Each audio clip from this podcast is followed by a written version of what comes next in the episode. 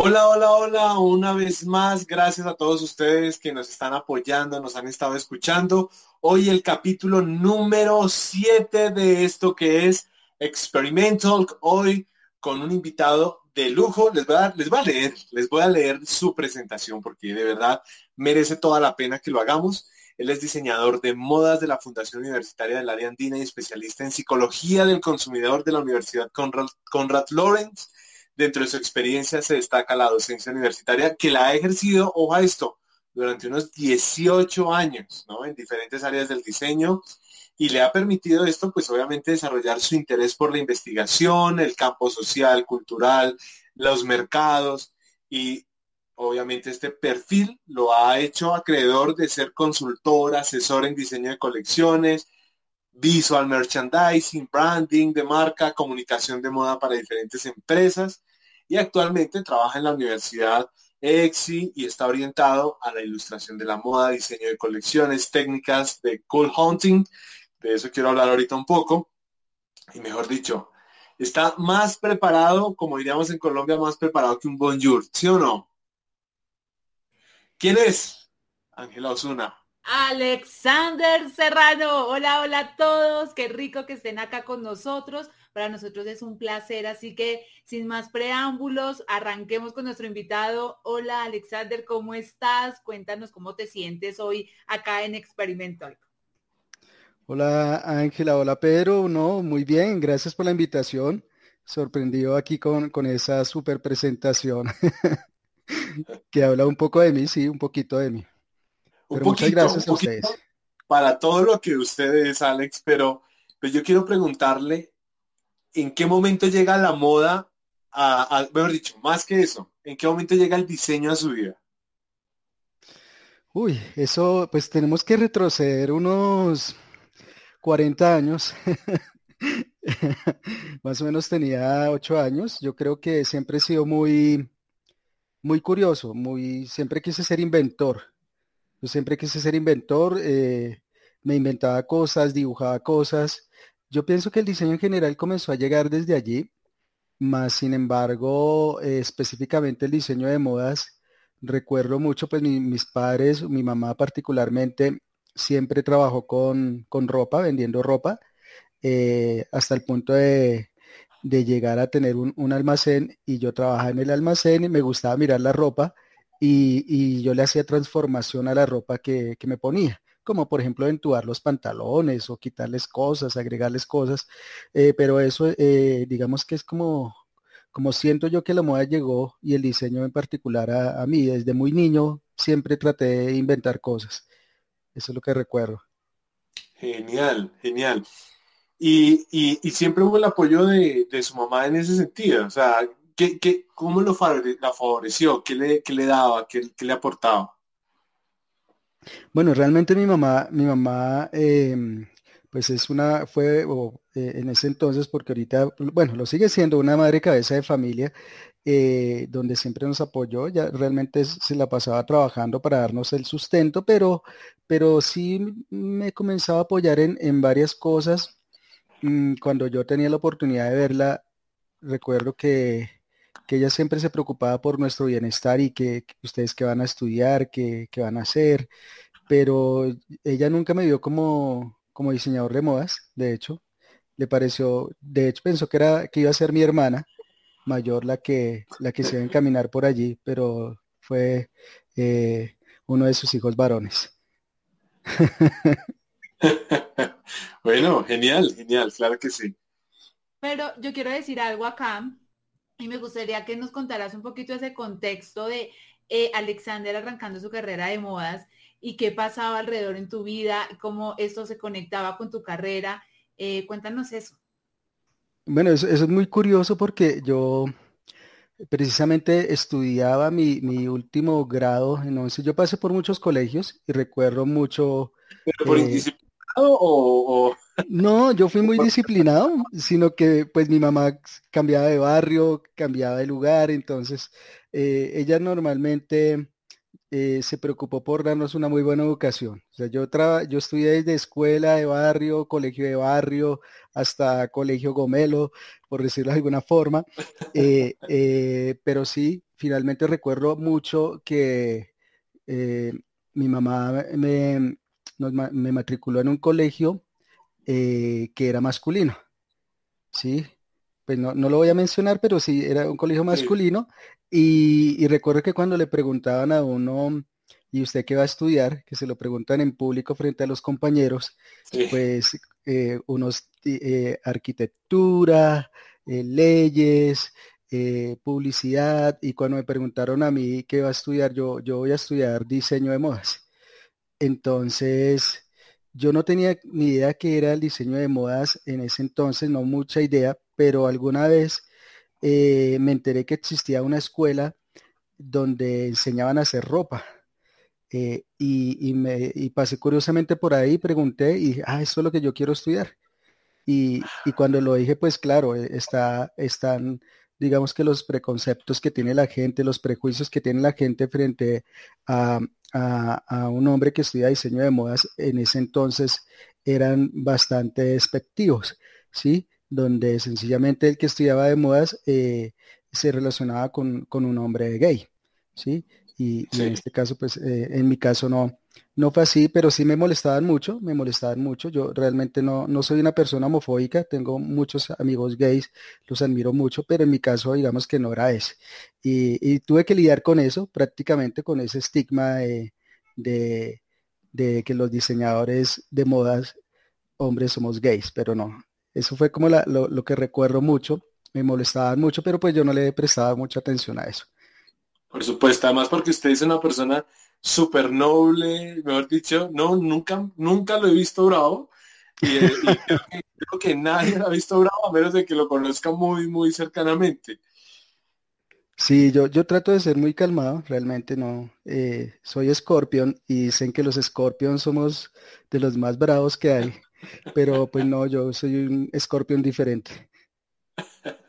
Pero, pero bueno, y hablemos un poquito de ese equilibrio. ¿Cómo hace uno para, para, digamos, sobrellevar las críticas y al mismo tiempo ser excelente en lo que hace, ¿no? Porque obviamente a veces las críticas lo pueden afectar a uno y, usted siempre es una persona muy equilibrada. ¿Cómo, cómo hace para, para manejar esto?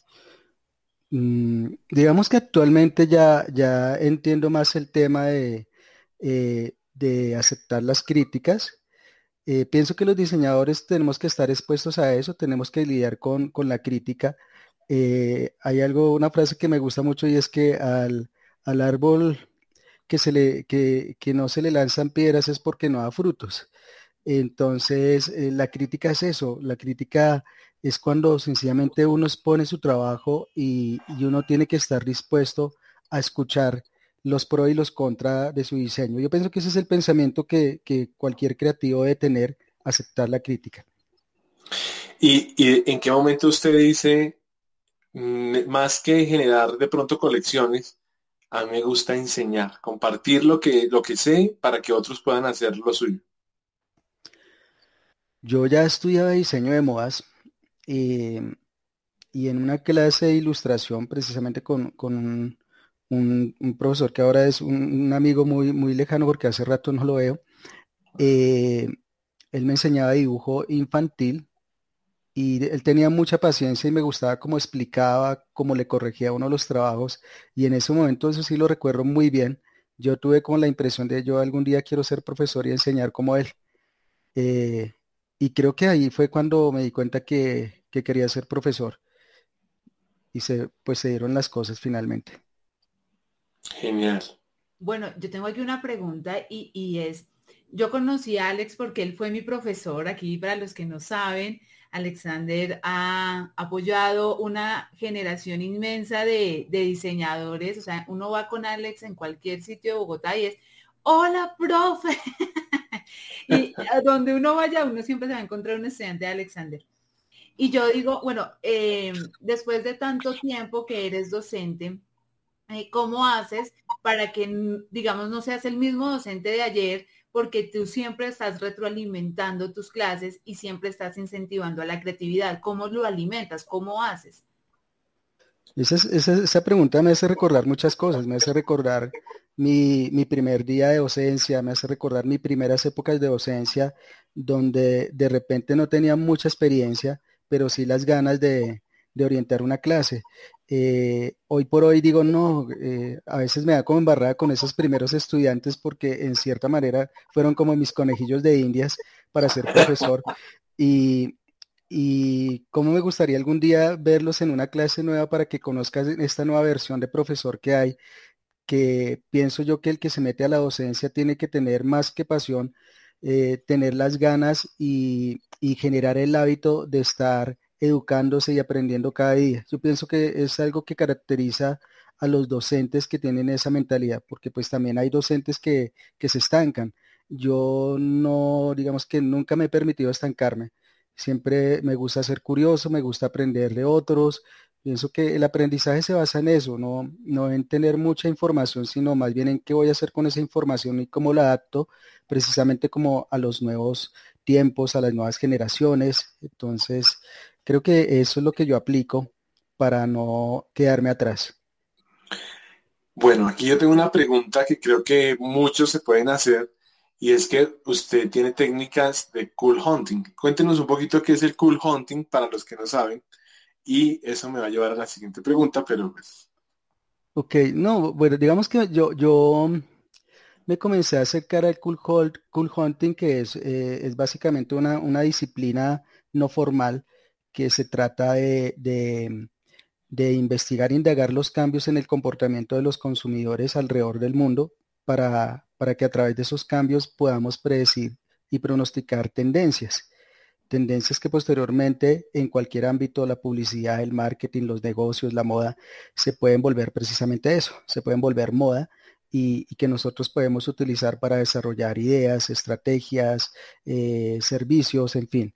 Eh, entonces, eso porque sencillamente las sociedades cambian, las personas cambian y, para eso existe el cool hunting. Nosotros básicamente lo que hacemos desde el cool hunting es observar esos cambios de comportamiento.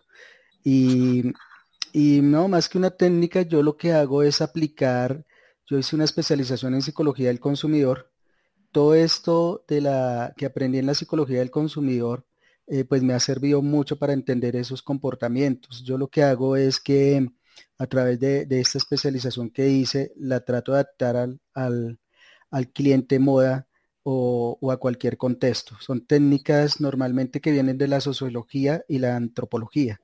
Entonces, son, son técnicas más de modelos sociológicos y psicológicos que se aplican para estudiar estos comportamientos. Y, la gente que piensa que la moda es algo superficial, es algo pasajero, ¿por qué, por qué, le, le podemos decir? ¿Por qué es importante la moda? Porque la moda realmente comunica. Claro, eh, eh, eso es exactamente lo que tú dices. La moda comunica muchas cosas. La moda puede comunicar un estatus, la moda puede comunicar una profesión, la moda puede comunicar el estilo de una persona, ¿sí? La moda básicamente es como esa forma en que, en que cada uno de los seres humanos exterioriza lo que es en cierta forma, en cierta medida. Eh, sí ha sido muy estigmatizada la moda porque pues hay conceptos que son muy machistas frente a que el diseño de modas no es tan importante, particularmente en los países latinoamericanos donde hay mucho machismo, se tiende a, a pensar esto. ¿Sí? La moda, como tú lo dices, es, eh, es tan profunda que todos los seres humanos nos vestimos. La indumentaria es tan importante porque eh, yo creo que eh, a menos de que sea una isla nudista, podemos encontrar gente desnuda, pero, pero en la calle no vamos a encontrar gente desnuda. normalmente cuando, cuando a mí me hacen ese tipo de críticas, que sí suelen suceder de algunas disciplinas en particular, como como, eh, no sé, eh, disciplinas muy machistas, por decirlo de alguna forma. Eh, normalmente cuando me dicen eso, yo siempre contesto, pues la moda es tan importante que es una necesidad primaria. ¿sí? Es una necesidad primaria si partimos, por ejemplo, del modelo de la, la pirámide de las necesidades de Abraham Maslow, donde dice que el, alimento, el aire y, la protección son de las, de las que están en la base de la pirámide, la ropa estaría en la base porque es con la que nos protegemos eh, hoy en día, a pesar de que ha pasado hacer eh, una necesidad básica a, llegar a una necesidad estética, porque actualmente todos nos vestimos no solamente por protección, sino por estética. Nos tomamos el tiempo de elegir una camisa, nos tomamos el tiempo de, elegir un pantalón, nos tomamos el tiempo cuando vamos de compras. Cualquier persona se va a tomar el tiempo de elegir una prenda porque interiormente es importante para él o para ella.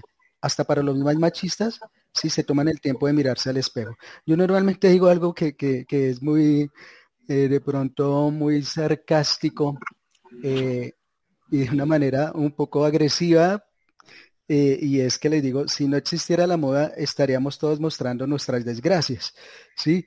Entonces la gente se queda callado porque, claro, es, es evidente, si, si, no utilizaría ropa, estaríamos mostrando mis desgracias. Eh, la moda es muy importante, o sea, la moda es, eh, pienso que es nuestra segunda piel y es lo que nos permite realmente ser nosotros mismos a través de lo que nos vestimos, exteriorizar eso que, que queremos ser en lo que nos hemos transformado porque nunca nos vestimos igual. Siempre, si uno analiza las fotografías que, nos tomaron hace 10 años, hace 5 años, eh, uno evidentemente va a ver una evolución a menos de que uno haya sido una persona muy tradicional tradicional que nunca evolucionó. Pero normalmente las personas eh, prefieren la foto actual que la foto de antes. ¿Y tú qué comunicas a través de tu vestuario? Yo siempre te veo eh, cambiando el estilo, customizando, eh, muy creativo. Tú eres muy curioso con, lo, con, tu vestir, digamos que es algo que llama mucho la atención de los estudiantes. Eh, es más, una de mis mejores amigas de la universidad decía, ¿dónde comprará el profesor Alex sus pantalones? Porque me encanta. y ya después, bueno, conociéndote un poco y que nos cuentas en tus clases, es que no, que tú simplemente coges algo que te gusta y le das tu estilo. Entonces, ¿tú qué comunicas en este momento, en este 2021? No, e, eso, pues realmente, como les conté hace un momento, yo desde niño he tenido como esa curiosidad. Yo pienso que eso es cuestión de momentos, de momentos y, épocas que uno, que uno vive. Eh, y que lo llevan a, experimentar ese tipo de cambios. Yo nunca me vestía así antes, eh, siempre fue muy diferente. Anteriormente no sabía de moda, entonces me vestía y, en algunas fotos parezco un delincuente, un guerrillero, sí me decían así, mi familia molestándome y uno se ríe de esas fotos. Yo pienso que la moda le permite a uno precisamente explorar eh, eh, ese tipo de facetas que uno finalmente quiere explorar de manera interna, sino que a veces no se atreve. Yo he tomado la decisión de, atreverme, no es que me vista pues así súper crazy, pero, pero he tratado de ser atemporal particularmente, lo que significa que hace yo creo que unos ocho años o, diez años más o menos opté por, por utilizar el color negro, que es uno de los colores que me fascinan, eh, porque es un color muy descomplicado. Es un color que le permite a uno no elegir tantos colores para combinar. Es un color que, tiene un poco de mí, que es como el misterio que me encanta. Todo lo misterioso me encanta y el color negro pienso que tiene ese componente, eh, ese componente que es semiótico, ¿sí? Y, y, en este sentido yo opté por vestirme de color negro más o menos hace 10 años y, lo que comunica es eso, parte de mí el color negro es que soy una persona descomplicada, sencilla y, misteriosa. Bueno, tú hablas como de las fases y es que aquí les quiero contar una de las fases del profe Alex es que él compone, ¿cierto? Entonces me gustaría... Ojo, sí. Compone y además tiene un estudio de música, un estudio de grabación que él él mismo construyó con sus hijos. ¿Cuántos hijos tiene? Tres. Sí, yo tengo tres hijos, ya, ya todos adultos, grandes, universitarios, ya. Y lo construyó con sus hijos y porque la música también es algo que le apasiona, ¿no? Sí, sí, la música, yo realmente comencé a descubrir la música desde los ocho años, cuando llegó la primera canción a, a mi mente que normalmente a los compositores nos llega, yo me considero compositor, yo no soy músico, pero sí soy compositor nato.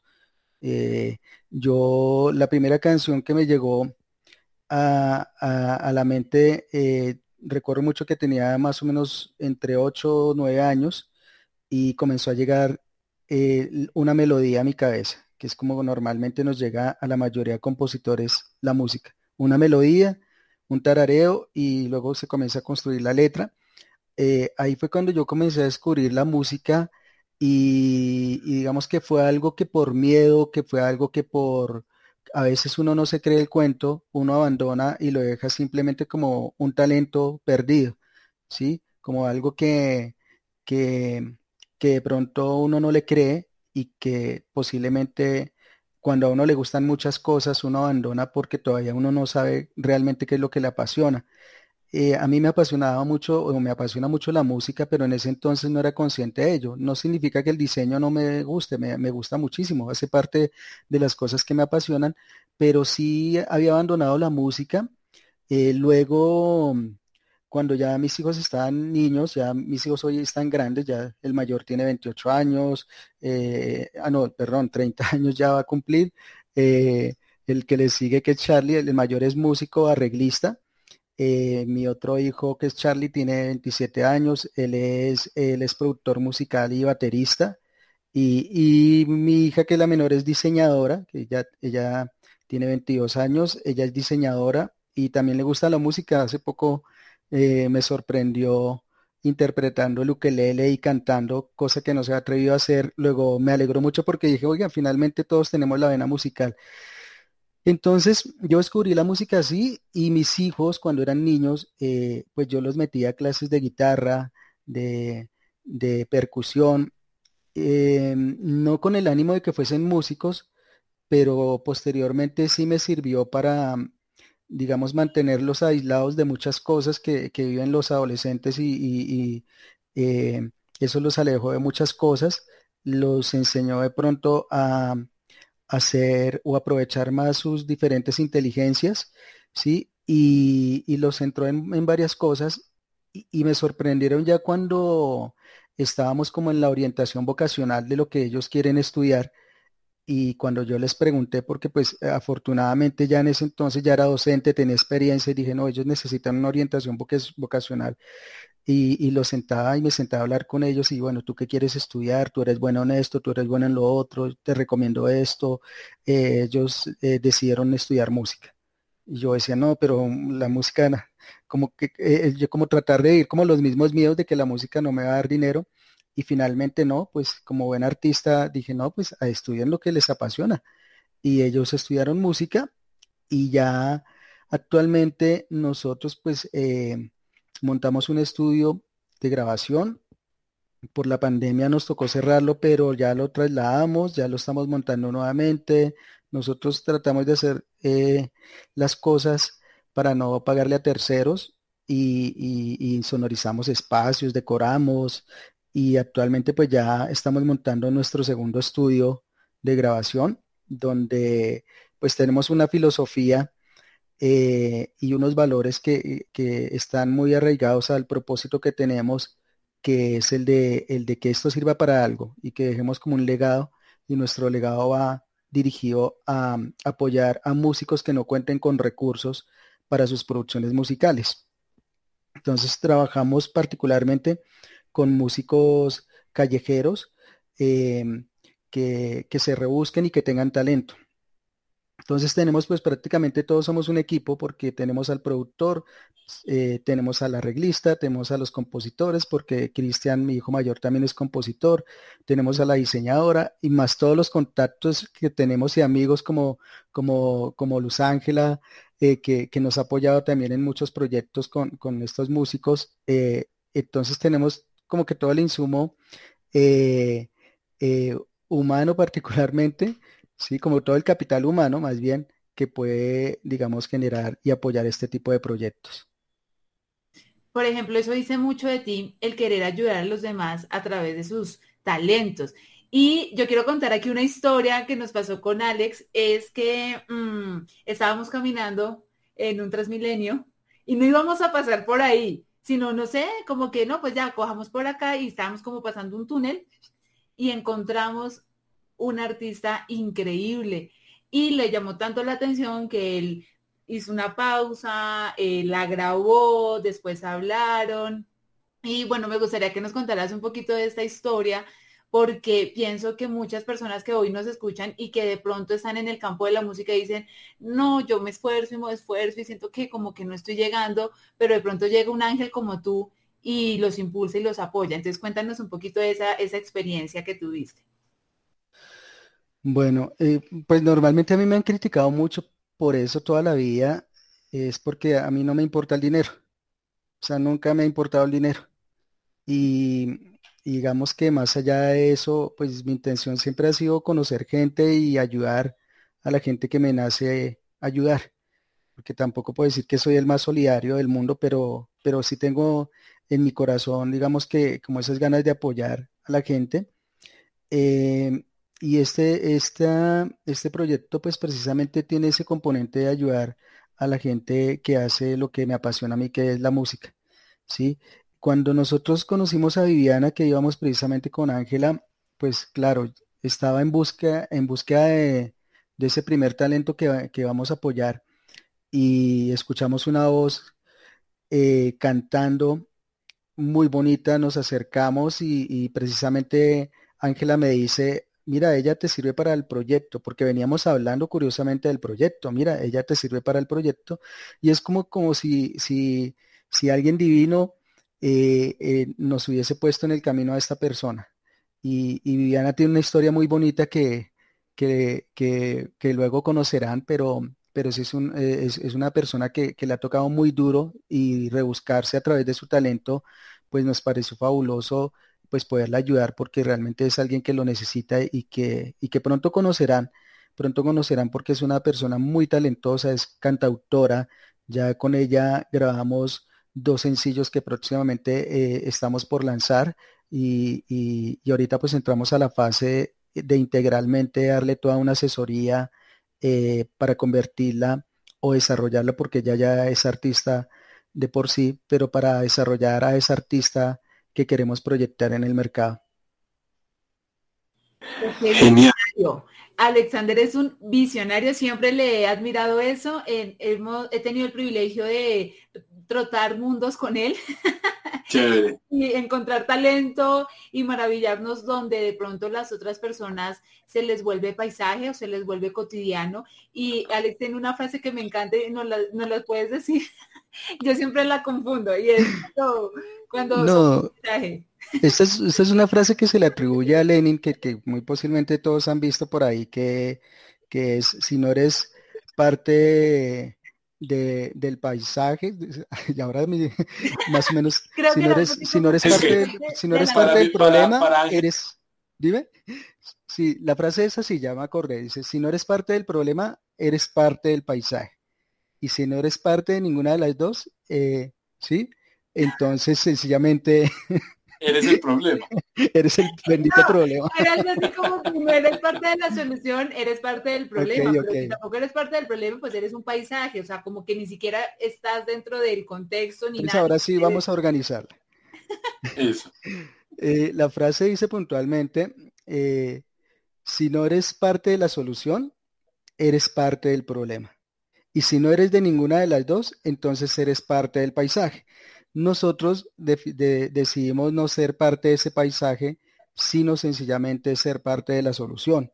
Y, queremos ser parte de esa solución de, músicos que se rebuscan y, que tienen talento y que posiblemente dentro de la cadena de valor de la música eh, nunca van a poder acceder a una producción musical de manera profesional. Y nosotros pues queremos ser como ese puente que les permita escalar en esta cadena de valor de la música y, queremos ser pues como, como esas personas que están allí para ayudar a este tipo de músicos que, que tienen un talento pero que lo utilizan para su rebusque y que pronto tienen sueños, pero a veces esos sueños no los pueden escalar porque no cuentan con este recurso. Actualmente una producción musical eh, no es tan costosa como antes, pero igual sigue siendo costosa eh, y muchas veces no se tiene acceso a ese recurso. Totalmente, totalmente. De hecho, nos encanta. Esta entrevista la estábamos esperando hace mucho tiempo porque eh, Alex es de la familia Osuna, definitivamente. Y, y, parte de eso está en que le gusta generar puentes. Es lo que queremos hacer, poder generar puentes. Y hay muchos emprendedores, muchos creativos que nos están escuchando y creo que de un sensei como Alexander Serrano necesitan escuchar un consejo para seguir adelante. Ok. Y, bueno, ¿y el consejo quieres? ¿Un consejo para, en general? Un consejo para un emprendedor creativo que está arrancando con su proyecto. Uy, claro, ahora sí. No, yo lo que les digo, yo no, nunca me rindo. Yo desde, que, desde que las cosas me apasionen, siempre lo intento. O sea, yo pienso que, que los, los verdaderos sueños se cargan para toda la vida. ¿Sí? Eh, entonces yo cargo con mis sueños desde niño, desde niño. Eh, eh, que a veces hago lo que no me gusta simplemente por, un, por buscar un recurso, pero, pero eso me sirve de pronto como, como puente para precisamente lograr esto, como, como una, sí, como, como una tarima para lograr esto. y el consejo es que nunca abandonen los sueños, lo que les apasiona, carguen con, esos, con esas pasiones para toda la vida. Eh, yo hace poco creé una frase porque me, gusta crear frases y, decía la frase, si recuerdo, mm, hay dos cosas que no te puedes permitir en la vida, ¿sí? Una, creer que porque eres suficientemente joven tendrás todo el tiempo del mundo para lograr tus sueños. Y otra, creer que es lo suficientemente tarde para ello. ¿sí? Entonces, eh, a veces no tenemos, digamos que eh, cuando somos jóvenes no le prestamos como la suficiente atención porque consideramos que tenemos todo el tiempo del mundo. Y, resulta que pues yo soy muy objetivo, trato de, ser muy racional con el tema y es que eh, el tiempo es un regalo. Y el tiempo es un regalo de Dios, cualquiera que sea tu idea de él, pero es un regalo que, que sencillamente tenemos que aprovechar. Cuando uno está joven, uno piensa que ese regalo lo va a tener para toda la vida y realmente eh, uno no sabe cuándo se va a ir de este mundo, porque tenemos un tiquete de ida, pero no uno de regreso. Cuando uno es joven, a uno se le olvida que uno tiene un tiquete de ida, ¿sí? Se le olvida eso. Y entonces uno piensa cuando es joven, porque procrastinamos o, no aprovechamos el tiempo, eh, y a mí me sucedía eso muchos pensarán, yo, yo ya estoy cerca de los 50 años y, sigo con mi sueño al hombro. Eh, y precisamente es por eso, porque pienso que, nunca se es viejo para lograrlo, pero también acepto que perdí mucho tiempo en mi juventud, pues de hecho yo comencé al revés mi vida también porque fui padre muy joven, por eso tengo hijos ya tan grandes, eh, y, es que cuando uno es padre responsable muchas veces le toca a uno eh, eh, trabajar y dejar sueños de, a, un lado, ¿sí? Yo digamos que los dejé a un lado mientras que los sacaba adelante, pero, pero siempre los tuve pendiente. Entonces mi, consejo es para los emprendedores, si son jóvenes, pues aprovechen el tiempo, o sea, porque uno no sabe cuándo se le va y, y las ideas hay que desarrollarlas tan pronto se les ocurre, se les ocurre o se le ocurre a uno una idea. Mi consejo es ese, háganle de una, no esperen a que estén viejos y cuando estén viejos pues tampoco eh, piensen que es demasiado tarde. Y bueno, y eso me encanta y es muy inspirador porque además hemos podido evidenciar que son muchas las edades que nos escuchan y hay algo que en algún momento eh, tú me hablaste y es, no te preocupes por tus ideas porque al final la creatividad no tiene edad, ¿cierto? Entonces, hablando de que esa creatividad no tiene edad, ¿Qué pasa cuando nos bloqueamos como creativos por el contexto, por lo, por lo que sea, por las noticias, por lo que sea? ¿Qué hacemos ahí? Eh, ¿Qué tips nos das para activar la creatividad? Ah, esa es una buena pregunta para cualquier creativo. Yo pienso que todos los seres humanos somos creativos. O sea, pienso que la creatividad mm, normalmente tiene como sus fases. Hay gente que se considera más creativa que otras, pero la creatividad sí tiene una fase y la primera fase es que la creatividad necesita información. Y esa información puede venir con, la educación, esa información puede venir con la experiencia, esa información puede venir con la curiosidad. ¿sí? Eh, pienso que el punto de partida es ser unos curiosos. O sea, hay gente que lee, hay gente que investiga, hay gente que chismosea. Yo siempre les digo, seamos unos buenos chismosos. O sea, hay que ser buenos chismosos. ¿Qué está pasando en la ciudad? ¿Qué está pasando en todas partes? ¿Cómo se llama esto? ¿Qué será esto? No cerrarnos. Mente abierta siempre. Mente abierta para que precisamente en esa primera fase, que es la fase de investigación, eh, nuestro cerebro comience a, construir precisamente eh, una buena base de datos que le permita después, en la fase de la búsqueda de la creatividad, generar ideas. Y generar ideas eh, viene precisamente como a la etapa que, que algunos le llaman la etapa de la revelación. La etapa de la revelación normalmente puede estar ligada a un factor divino también. Es como un factor wow donde uno dice, me llegó la idea innovadora, me llegó una idea que, que increíble, que uno dice, wow, me, eh, eh, es una iluminación, es como que, como que cuando te llega una buena idea, eh, precisamente uno dice, wow. Y eso, a esa etapa, pues muchos le llaman la etapa de la iluminación. Y es cuando uno dice, uy, usted está iluminado, qué buenas ideas tiene. Pero digamos que hasta ahí la creatividad no se ha, no se ha terminado. Hasta ahí se está creando porque ya viene la etapa de la ejecución. Si tú no ejecutas tus ideas, sencillamente no eres creativo. Tienes buenas ideas, pero no eres creativo, porque la creatividad está para resolver problemas, para, para buscar soluciones. Si tú tienes una, buena idea y, no la desarrollas, mm, no estás siendo creativo. ¿sí? Simplemente eres una persona que genera buenas ideas, no más. Pero el verdadero creativo es aquel que resuelve problemas. Y por eso en la fase de la ejecución es cuando esas buenas ideas que uno tiene, eh, uno las pone a prueba para ver si funcionan, para ver qué les mejora, ¿sí? para ver qué estuvo mal o para ver si alguien ya las había hecho, porque también ocurre que uno puede tener tan buenas ideas, pero como todo el mundo es creativo, esa idea posiblemente alguien ya la tuvo, cosa que no está mal, porque eso, eso digamos que da fe de que sí estábamos teniendo buenas ideas pero uno puede aprovechar todo eso para, decir, oiga, esto ya se le ocurrió a alguien, también se me ocurrió a mí, pues yo puedo mejorar el proceso. Entonces la creatividad eh, culmina cuando precisamente esas ideas las llevamos a cabo y esas ideas sirven para algo, ¿sí? Sirven para resolver ese problema. Porque si no sirven para algo, sencillamente fueron ideas. Buenísimo, buenísimo. Creo que, quedamos aquí en la etapa de la inspiración con Alex Serrano. y, de verdad, las buenas ideas deben solucionar algún tipo de problema, deben servir para algo, de verdad. Creo que es algo que me llevo hoy de esta super entrevista. Sé que no es la, única vez que vamos a tener a, Alexander con nosotros. Vamos a tener cosas más adelante programadas en nuestras redes sociales con él. Pero bueno, muchísimas gracias por haber aceptado este tiempo. Sé que la agenda de, ustedes es muy apretada, pero, pero gracias por apartarnos este espacio.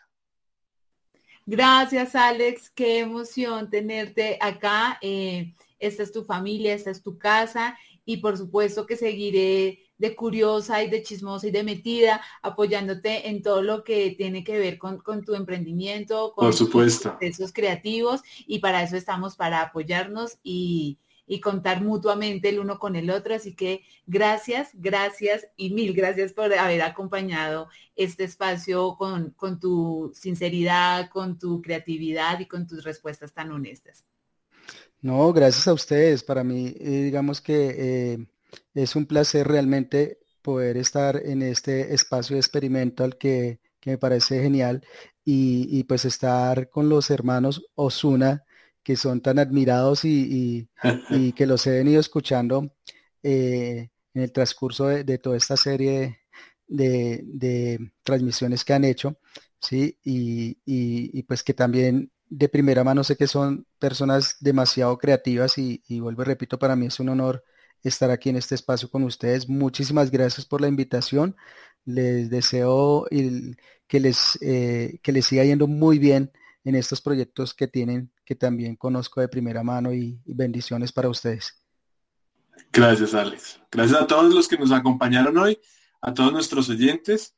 Y pues bueno, ya saben, compártanos. Esto es Experimental de Osuna Go.